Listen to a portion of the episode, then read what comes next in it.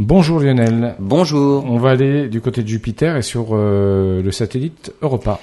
Eh bien, en plus des missions spatiales qu'on envoie régulièrement sur Mars, la recherche de la vie se concentre aujourd'hui sur les lunes glacées que, de Jupiter et de Saturne, hein, que sont Europe, Europa, et Encelade, un peu à l'extérieur de la zone d'habitabilité, mais peut-être cachées dans un océan sous une épaisse banquise. La NASA vient de donner son feu vert pour la mission Europa Clipper, une sonde à destination de la, Lune glacée de Jupiter, qui doit décoller normalement en 2025. La sonde doit effectuer une quinzaine de survols entre 2700 km et 25 km de la surface afin d'estimer le niveau d'habitabilité.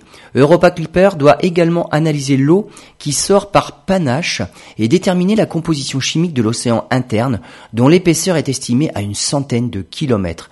La cartographie de la surface d'Europe vise aussi à préparer la mission qui doit atterrir à la surface. Une mission qui, elle, doit partir dans la décennie 2030 et qui devra se poser là où la glace est la plus fine. Cette lune de Jupiter est potentiellement la meilleure chance de trouver de la vie ailleurs que sur Terre dans le système solaire.